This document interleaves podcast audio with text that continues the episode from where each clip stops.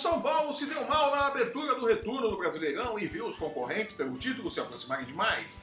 Boa notícia para o Internacional, que cola no líder, mas não poderá contar com Paulo Guerreiro, que teve seu efeito suspensivo suspenso. Eu sou Flávio Soares e essas são as minhas caneladas para o Ganhador.com.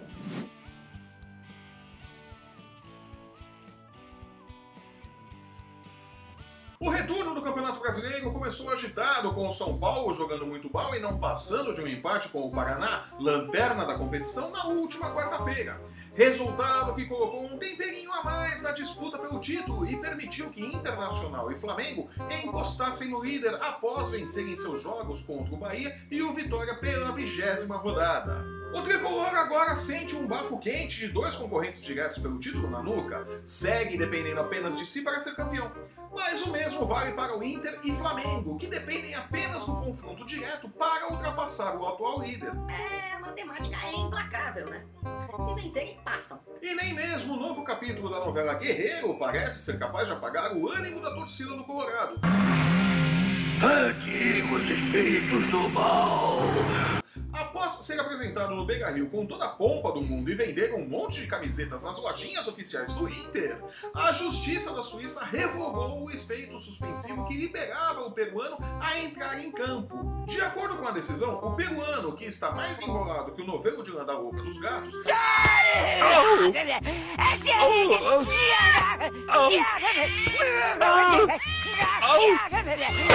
terá que cumprir ainda mais oito meses de suspensão por conta do teste positivo no exame antidoping realizado após o jogo contra a Argentina pelas eliminatórias da Copa do Mundo em 5 de outubro de 2017.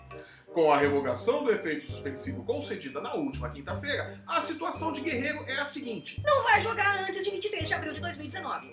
Simples assim. cabe recurso no caso. Aliás, é impressionante como sempre cabem recursos ad infinitum na justiça, né? Isso, isso, isso, isso, isso, isso. Mas até o julgamento deste recurso, Guerreiro sequer pode treinar nas dependências do Internacional. Prevejo uma Porto Alegre repleta de cartazes anunciando academias com a foto de Paulo Guerreiro. Escrevam aí, Pai Soares falou. Sabendo do risco que corria, o Internacional colocou cláusulas no contrato do peruano que o protegiam neste tipo de situação.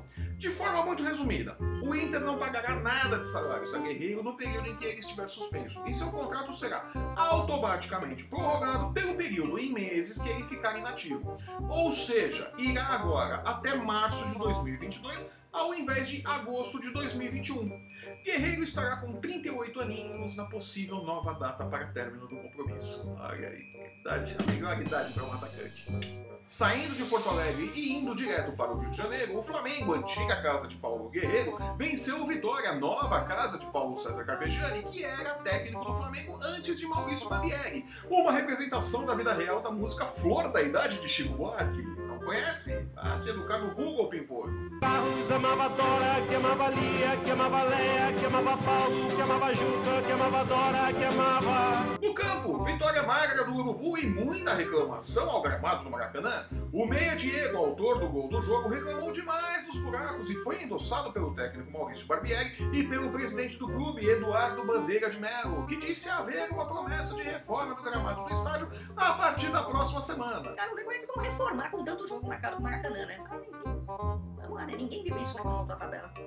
Em defesa do Maracanã, devo dizer que não dá para ser lindo aguentando jogos como Fluminense e Corinthians realizados na noite anterior. O gramado tá se desfazendo de desgosto mesmo, né? Ah, meu Deus do céu. Mas como que importa é bola na rede, o Flamengo reduziu para dois pontos a vantagem do São Paulo no topo da tabela e o Internacional para um. E a 21 primeira rodada do Brasileirão promete fortes emoções.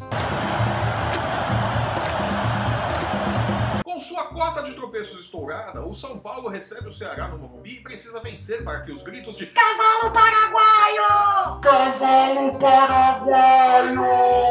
não ecoem por aí. O Internacional, por sua vez, recebe o Palmeiras de Filipão, que não sabe o que é tomar gols desde que o técnico pentacampeão mundial assumiu a equipe, jogo duríssimo que pode derrubar o Colorado da vice-liderança. Vamos ficar de olho. O Flamengo visita o América Mineiro, que se não é um grande time, gosta de complicar a vida de todo mundo, principalmente após a chegada de Adilson Batista ao clube. É possível que o Urubu perca pontos para o Coelho, o que pode beneficiar o Grêmio, que visita o Atlético Paranaense com chances de encostar nos perseguidores imediatos ao líder. Falta só combinar com o Furacão. Com Osmar Loss prestigiado pela diretoria, o que em bom português significa Vai atualizando teu currículo aí, filhote. o Corinthians recebe o Paraná precisando acabar com a seca de vitórias. Para isso, o Alvinegro deverá aposentar o esquema sem centroavante e apostar em Jonatas no comando do ataque, enquanto que Romero cumpre suspensão pela expulsão na última rodada diante do Fluminense. Né? Demorou um pouco pra ser expulso, né? Vamos falar sério. Fluminense, aliás, que vai até Minas encarar o Cruzeiro num jogo que chega a empate desde que a tabela foi montada, né? Antes do início do campeonato. Eu vi ali Cruzeiro e Fluminense. Ah, vai dar empate. O Santos, que venceu a primeira com Cuca no Brasileirão, receberá o Bahia na Vila Belmiro no clássico do Sal Grosso e Macumba, que decidirá quem tem o santo mais forte. Ainda na ressaca da derrota para o Palmeiras, o Botafogo recebe o esporte no Engenhão, que, pasmem, tem um gramado melhor que o do Maracanã.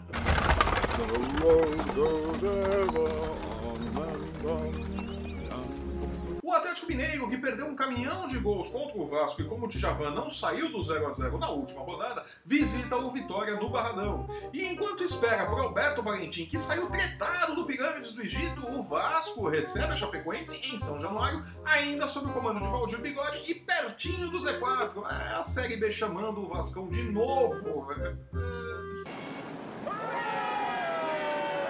E com esta linda lista dos jogos do final de semana, fico por aqui. Eu sou o Flávio Soares e essas foram as minhas caneladas para o Ganhador.com. Se você está assistindo esse programa pelo YouTube, aproveite, assine nosso canal e veja nossos programas sobre NFL, UFC, basquete e bocha olímpica.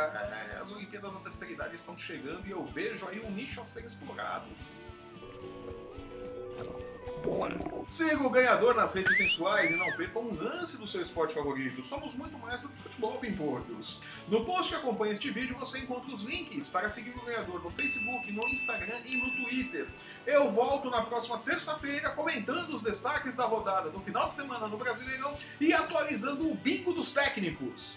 Até lá!